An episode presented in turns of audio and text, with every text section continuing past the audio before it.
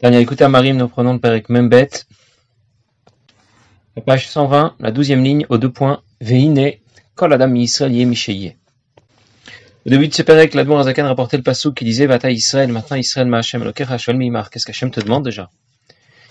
Kim le Yirat Hashem Elokecha, seulement de le craindre.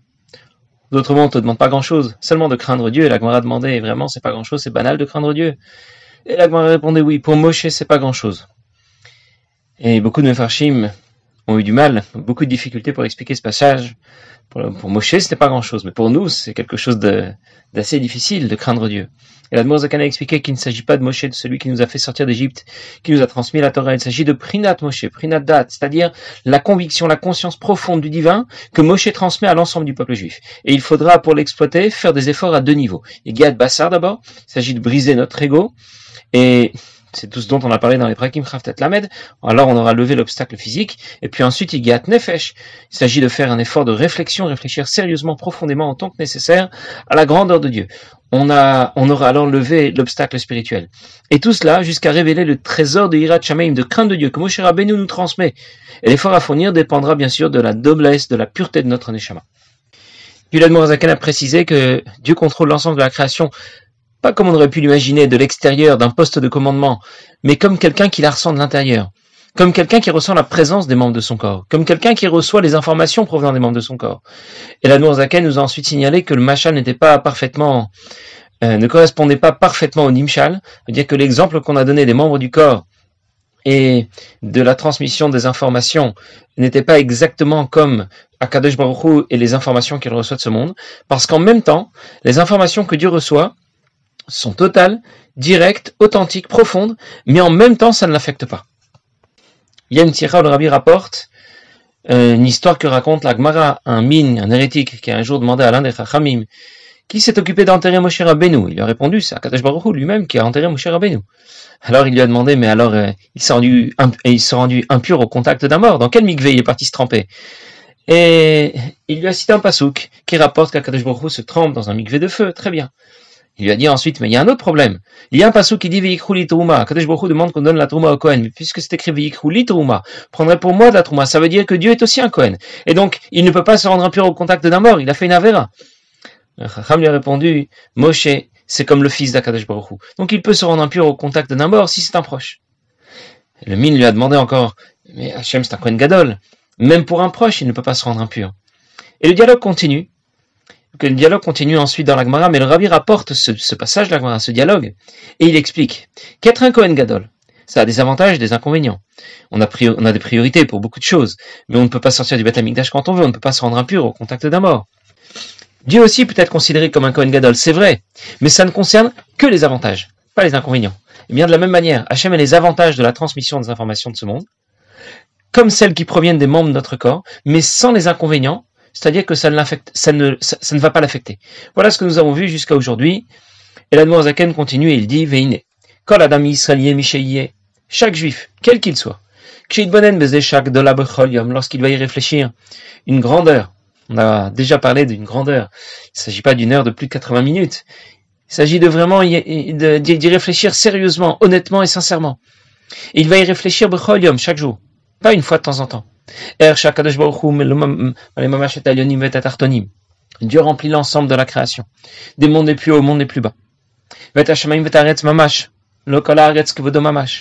Le ciel, la terre, ça veut dire du plus haut au plus bas, eh bien, Dieu est présent, il est présent et en plus il le regarde. Il le regarde attentivement. Il scrute ses reins et son cœur, ça veut dire qu'il le, il le scanne.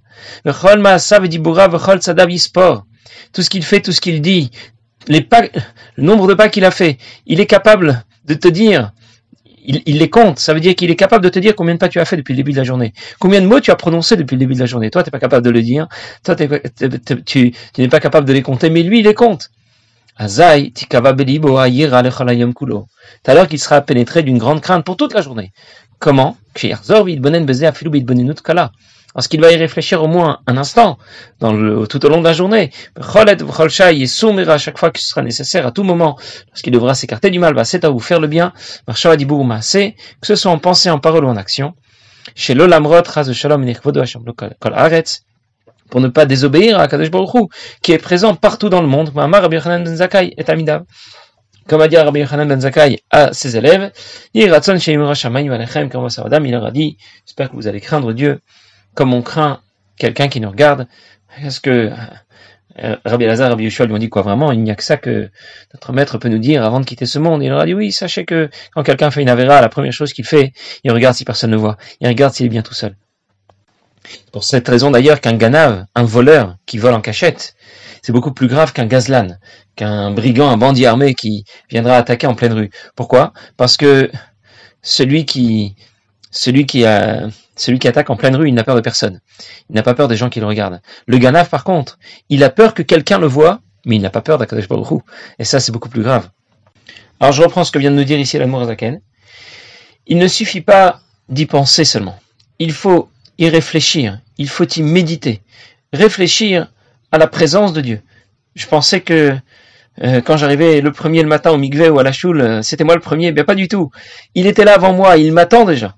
Et si tu réfléchis à tout ça, tout ce qu'on vient de dire, tu y réfléchis honnêtement, sérieusement, chaque dollar, tu y réfléchis dès le matin, eh bien ta journée, tout au long de la journée, toute ta journée ne sera pas la même.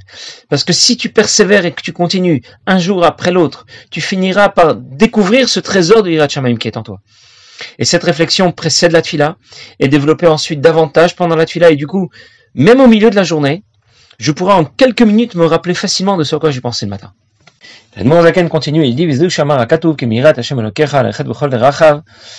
voilà ce qu'on te demande, craindre Dieu, c'est tout ce qu'on te demande. Suivre ses chemins, suivre ses voies, respecter Torah mitzvot. Ça veut dire, on te demande de le craindre autant que nécessaire pour accomplir les mitzvot, pour être motivé à mitzvotav va à s'écarter du mal, à faire le bien. C'est ce que nous avons appelé yiratata, la crainte inférieure. Nous parlerons dans le grec, même gimel, une crainte supérieure. Elle n'est pas seulement supérieure dans, dans, son niveau, elle est supérieure dans son essence. Elle n'a rien à voir avec la, crainte de Dieu dont nous parlons dans le grec, même malaf, même bête. Première chose, il faut savoir qu'on me regarde. Déjà ça. Quand quelqu'un, quand je sais qu'on me regarde, je sais que je suis sous surveillance. Déjà, je fais attention à ce que je dis, à ce que je fais. Mais en plus, je vais considérer qui me regarde déjà? C'est Akadosh Baruch qui me regarde. Et donc c'est encore beaucoup plus fort. le gabe Moshe Dainu, le gabe Prinatadat. Et la va répondre tout de suite à la question qu'il avait posée au tout début du Pérec. Pour Moshe, c'est pas grand chose. Qu'est-ce que ça veut dire? Pour Moshe, ça veut dire pour Prinatadat, pour cette conviction que Moshe Rabbe nous transmet à chaque neshamash. Bechol nefesh mi Israël elokit. Miltazutrati, c'est pas grand chose. Iskalel, comme on a dit plus haut. Je termine une petite ligne et je vais reprendre. Shadat, Dat, ce n'est pas la connaissance, il faut pas traduire. Quand on traduit la connaissance, on est très loin de ce que veut dire dat. Dat, c'est ce qui va faire la liaison entre matspun et binat alev, entre le fond de mon cœur, mamash, et l'amener à se révéler, kadou et comme ça vient ceux qui apprennent Chochman Istara, ceux qui apprennent la Kabbalah. Bien. D'abord faire une petite introduction pour qu'on comprenne ce que veut, ce que veut nous dire ici la Zaken. Il y a deux formes de da'at, deux formes de conscience du divin. On verra davantage dans Shara Yehuda et Mouna. On parlera de Yehuda Ila et de Yehuda Tata, deux consciences du divin différentes, une supérieure à l'autre, Yehuda Ila supérieure à Yehuda Tata, ce qu'on appelle aussi Da'at Elion, la conscience supérieure. Bon, la traduction vaut ce qu'elle vaut. Da'at Elion est liée à Yehuda Ila, c'est-à-dire avoir conscience de l'existence de Dieu, mais vu d'en haut, comme Dieu perçoit son existence et celle de la création. C'est-à-dire que Dieu a pleinement conscience de son existence. Il est le Yesh Amiti, la véritable existence qui ne dépend de rien ni de personne. La création, au contraire, s'efface complètement. Elle est insignifiante devant Dieu. Elle, elle, elle sera appelée Aïn, rien. Elle n'existe pas vraiment. Son existence est artificielle parce qu'elle n'existe que grâce à l'intervention permanente de Dieu. Elle est complètement dépendante de Dieu. Si Dieu cessait un instant d'intervenir dans la création, eh bien elle cesserait d'exister et tout disparaîtrait sans, laisser trace. C'est pour cette raison que la création va s'appeler Ayin, Miyesh. Elle est Ayin. Elle n'a qu'une existence artificielle. Et d'où provient cette existence? Miyesh, du Yesh Amiti de Dieu. Et voilà comment, si on peut dire, Dieu peut voir les choses vues d'en haut. Ce concept de Yehuda Ila, Da'at Elion, se distingue de Yehuda Tata, Da'at Tarton. C'est cette fois avoir conscience de l'existence de Dieu, mais vu d'en bas. Comme nous, nous percevons l'existence de Dieu et de la création. C'est ce que nous avons appelé Yesh Me'ayin, et non pas Ayin Miyesh. Yesh Me'ayin, ça veut dire que Dieu est désigné cette fois par le concept de Ayin. Dieu est Ayin, rien, ça veut dire quoi? Il reste très virtuel pour nous. Il reste très abstrait pour nous. Je sais qu'il y a un créateur, on m'en a déjà parlé. Mais concrètement, je le vois pas, je l'entends pas. Par contre, la création, elle est devant mes yeux, elle crie son existence, elle est bien là, je la vois, je la touche. Ça, c'est un Yesh. Et donc, on imagine que Moshe, Moshe Rabbeinu, a une façon très haute d'apprécier l'existence de Dieu. Quand même, il a passé trois fois 40 jours près de Dieu sur le mont Sinaï, en tête à tête. Donc on imagine que sa perception du divin, elle sera du rang de Da'at Elion, comme Dieu perçoit la création. Aïn Miyesh. La création n'existe pas dans l'absolu. C'est Dieu qui existe dans, Dieu qui existe dans l'absolu. Elle existe, la création n'existe que parce que Dieu l'a créée. Alors, il faut tout de même pas faire l'erreur de croire que la création est un mirage. La création existe bien. Le Pasuk dit clairement, Breshit bara Elohim. Si c'est la Torah qui le déclare, c'est que c'est vrai. La création existe. Elle n'est pas virtuelle. On ne vit pas dans un mirage. Elle existe, mais son existence dépend de l'intervention de Dieu. Pour ça qu'on dit que c'est une existence artificielle. Tandis que Dieu, lui, il existe depuis toujours. Il continuera à exister pour toujours. Au-delà des limites du temps. Sans que cette existence ne dépende de quoi que ce soit. Alors pour l'instant, tout cela est une vue de l'esprit. C'est de cette façon que nous approchons les divins, que nous l'apprécions. Quand ma chère viendra, nous pourrons le voir de nos yeux, verra ou kolbas ayarda. Les tzadikim, dès maintenant, peuvent développer cette conscience si haut du divin. Avant, même l'avenue de ma chère. C'est ce que, c'est ce qu'a dit Zakan à son fils à la fin de sa vie. Il était allongé sur son lit, il y avait une poutre au-dessus de son lit. Et il lui a dit, ben, tu m'écoutes. Crois-moi, je ne vois plus la poutre au-dessus de mon lit, je vois Dieu. Lui a pu parvenir à voir le divin à travers, à travers la matière, comme on le verra lorsque ma chère viendra. Dans Shar Mouna, dans le passage suivant du Tanya, nous apprendrons que Dat Elion est associé au nom de Dieu qui porte les quatre lettres, Yud, le He, le Vav, le He. Alors que Dat Tarton, cette conscience moins haut du divin, sera associée aux quatre lettres Alet, Dalet, Nun, Yud. Et nous verrons qu'il existe une combinaison de quatre lettres, Yud, Kevavke, et des quatre lettres Alet, Dalet, Nun, Yud, et tout va dépendre de la formule dominante et de la formule intégrée. Parfois, on trouve ça parfois dans des, vieux sidurim. On trouve d'abord le yud, le he, le vav et le he, et intégré à ces quatre lettres, le aleph, le dalet, le nun et le yud, qui forment les, deux noms de Dieu dont nous, venons de parler. Parfois, c'est le contraire. C'est le aleph, dalet, nun, yud qui est dominant, et la formule intégrée, ce sera yud kevavke. Lorsque c'est al adne qui est intégré à yud kevavke, on parlera de da'at On parlera d'une connaissance d'une conscience supérieure du divin. La formule dominante, c'est Yud Kevavke. Alors que lorsque c'est Yud Kevavke qui sera intégré à Adne, alors on parlera de Da'at. Bon, tout cela, sans trop rentrer dans le détail, on en reparlera quand on arrivera à Shahirud Vaimuna, mais tout cela pour répondre à notre question. Moshe a une conscience du divin qui est supérieure, Da'at Elion. Et c'était là la réponse d'Agmara. Pour Moshe, c'est pas grand chose. Ça veut dire quoi? Pour Moshe, pratiquer Torah et mitzvot, va setov, s'écarter du mal et faire, le bien, c'est pas grand chose. Ça veut dire quoi pour Moshe? Pour ce date pour cette conscience suprême du divin que Moshe nous transmet. Et même si on ne l'a pas intégré parfaitement, ça, va au moins nous apporter la crainte de Dieu nécessaire pour pratiquer Torah et mitzvot déjà s'écarter du mal et faire le bien. C'est ce que nous avons appelé ici Yiratata. Qui peut le plus, peut le moins. Si tu as en toi la faculté de développer ce Datalion, cette conscience supérieure du divin, que Moshe Rabbeinu te transmet, alors tu seras au moins, au, moins capable de développer Yiratata. C'est pas grand chose pour, pour Moshe. Même si, ça veut dire, même si je n'ai pas parfaitement et complètement exploité ce Datalion comme pourraient le faire les tzadikim. Parce que peut-être que mon effort n'était pas suffisant. Soit au niveau des gats bassar, je n'ai pas suffisamment brisé mon ego. Soit au niveau des gats nefesh, je n'ai pas suffisamment réfléchi honnêtement et sincèrement. En d'autres mots, je ne parviens pas vraiment à voir le divin à travers la matière de la création. C'est vrai, j'avoue et je reconnais que j'y suis pas arrivé. Mais au moins, j'aurais réussi à intégrer une certaine, crainte de Dieu. Celle qui va, sera au moins suffisante pour m'engager à pratiquer Torah Mitzvot. Alors bien sûr, euh, une fois que l'on a compris ce que veut dire Brinat Moshe, une question se pose. Dans le Parek Mamalef, nous avons rapporté les mots Vine Hashem Vodo. Dieu est présent, il faut que tu prennes conscience de la présence de Dieu à tes côtés. Il te regarde, il t'écoute, il il regarde si tu le sers convenablement.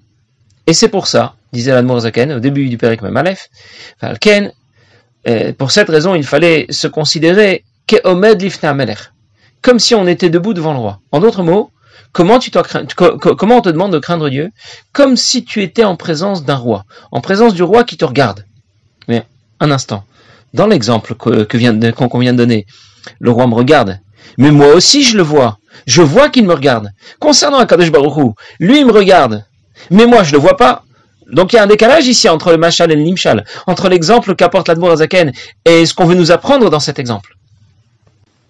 Parfois on entend dire que si certains ne parviennent pas à respecter pour l'instant Torah Mitzvot, ils ont des circonstances atténuantes. Dieu ne se manifeste pas, on ne le voit pas, donc ce serait normal de ne pas le craindre après tout. Qu'il fasse un miracle déjà. Et j'essaierai peut-être d'y réfléchir. Bien sûr, on fait des erreurs, mais c'est un peu de sa faute. C'est lui qui se, c'est lui qui se cache. On ne le voit pas. Eh bien, rien n'est moins vrai. Nous avons, nous savons que les Bnei Israël, euh, lorsqu'ils sont sortis d'Égypte, ont vu des miracles extraordinaires, impressionnants. Dieu s'est révélé, dix plaies, la mer qui s'ouvre, le don de la Torah. Et ça les a pas empêchés, ça, les a pas empêchés de faire un vaudor. Ils ont pourtant vu ce que les plus grands prophètes n'ont jamais vu, n'ont, n'ont jamais pu voir, et pourtant, ça n'a pas fonctionné. Pour nous dire que la seule chose qui pourra fonctionner, c'est l'effort. Yigiat Nefesh, Yigiat Bassar dont on a parlé. Et c'est à cette, à cette question que va répondre l'Admour Azaken. Azaken va nous dire, c'est une question qui va nous intéresser jusqu'à la fin du Perek Membet. Azaken va nous dire, en réalité, Dieu aussi tu peux le voir. Bien sûr, il ne s'agit pas de voir un personnage, il s'agit de voir de nos yeux la manifestation du divin dans ce monde, de nos yeux physiques. Comment on va y arriver? Mais en regardant la création. Bien sûr, si tu regardes le ciel, les étoiles, le monde autour de toi, tu ne verras pas davantage de divin à travers la création, c'est clair. Et la Zaken va expliquer que c'est vrai, juste avec nos yeux, on ne peut pas voir Dieu, ça ne suffit pas. Et juste avec une vue de l'esprit, les yeux de l'esprit, si on peut dire, ça suffit pas non plus. Eh bien, on va devoir les associer les deux. Je vais d'abord réfléchir à tout ce qu'on vient d'expliquer. Et ensuite, lorsque je vais contempler la création, le ciel, le soleil, les étoiles, je vais les regarder en étant pénétré de l'idée à laquelle j'ai réfléchi. Et alors, je vais pouvoir associer les deux. Je vais voir Dieu à travers la création. Je vais faire descendre ce que j'ai appris dans la création que je regarde. La création va révéler la présence de Dieu. Mais je vais laisser ça pour la prochaine fois. Passez une bonne journée.